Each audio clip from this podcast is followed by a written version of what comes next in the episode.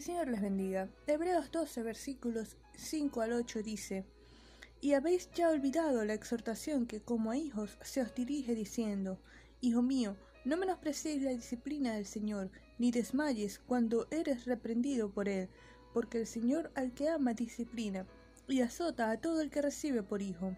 Si soportáis la disciplina, Dios os trata como a hijos, porque ¿qué hijo es aquel a quien el Padre no disciplina?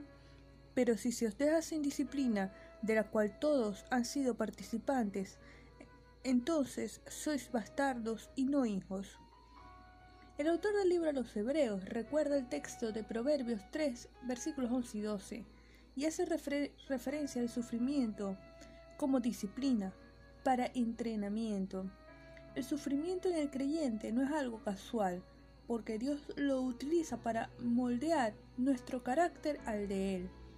Muchas veces vemos a Dios como un ser distante, como si solo estuviera por allá por el cielo y nos dejó una serie de mandamientos para regular nuestro comportamiento, pero Él no está involucrado en nuestro día a día, y esto en realidad no es así. Dios es un Padre amoroso y la disciplina es parte de esa obra paterna. Los versículos 9 al 11 de Hebreos 12 dicen, Por otra parte, Tuvimos a nuestros padres terrenales que nos disciplinaban y los venerábamos.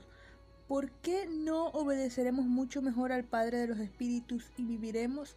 Y aquellos ciertamente por pocos días nos disciplinaban, como a ellos les parecía, pero éste para lo que nos es provechoso para que participemos de su santidad. Es verdad que ninguna disciplina al presente parece ser causa de gozo, sino de tristeza, pero después da fruto apacible de justicia a los que en ella han sido ejercitados. Así como un padre terrenal procura disciplinar a su hijo para que tenga una buena alimentación y no le permite comer todos los dulces o chucherías que quiere, así también como procurando formar hombres y mujeres de bien, disciplina a sus hijos cuando estos andan equivocadamente y por amor no dejaría eh, que sus hijos por curiosidad jugaran con el tomacorriente de la electricidad, porque aún con una comprensión finita de las necesidades del hijo, por amor procurando lo mejor para ellos lo corrige, no esperando una reacción rebelde, sino todo lo contrario, una actitud de reverencia. Asimismo, así tal cual es Dios, como Padre, con amor nos corrige y disciplina, porque somos sus hijos. De hecho, si esta disciplina faltase, entonces sería conveniente preguntarnos si realmente somos hijos de Dios. En el momento que aceptamos a Cristo como Salvador, somos regenerados, hechos nuevas criaturas en Él, constituyéndose como nuestro Padre. ¿Cómo atenderemos a su disciplina? Si evitamos la reprensión del Señor o incluso intentamos acortarla, se podría producir rebeldía y eventualmente un alejamiento del camino de Dios. Si ante la disciplina se mantiene una actitud pasiva, apática, por creer que no se tienen las fuerzas para continuar viviendo ensimismado, pues el resultado también será negativo.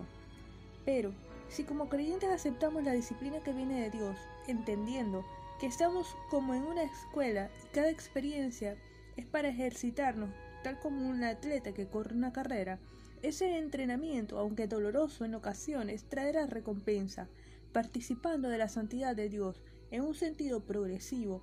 Con la ayuda del Espíritu Santo manifestaremos nuestra santificación como reflejo de Dios en el mundo, y el resultado será fruto de paz y de justicia. Esa paz que el mundo no da ni entiende, porque ya no dependemos de las fluctuantes circunstancias, sino del Dios inconmovible, y de justicia, por la rectitud de conducta, porque en el crisol de la prueba se consume todo aquello que al Señor no le agrada y se refina el carácter, pareciéndonos cada vez más a Él. Cuando nos hallemos en diversas pruebas, no preguntemos de manera insensata, insensata ¿por qué a mí? ¿O qué hice yo para merecer esto?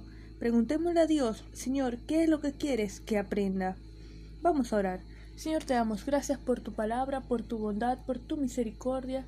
Te damos gracias por tu disciplina, porque aunque al presente no parece ser causa de gozo, sabemos que va a tener fruto apacible, Señor, fruto de paz y de justicia, y que cada día nos vamos a parecer más a ti.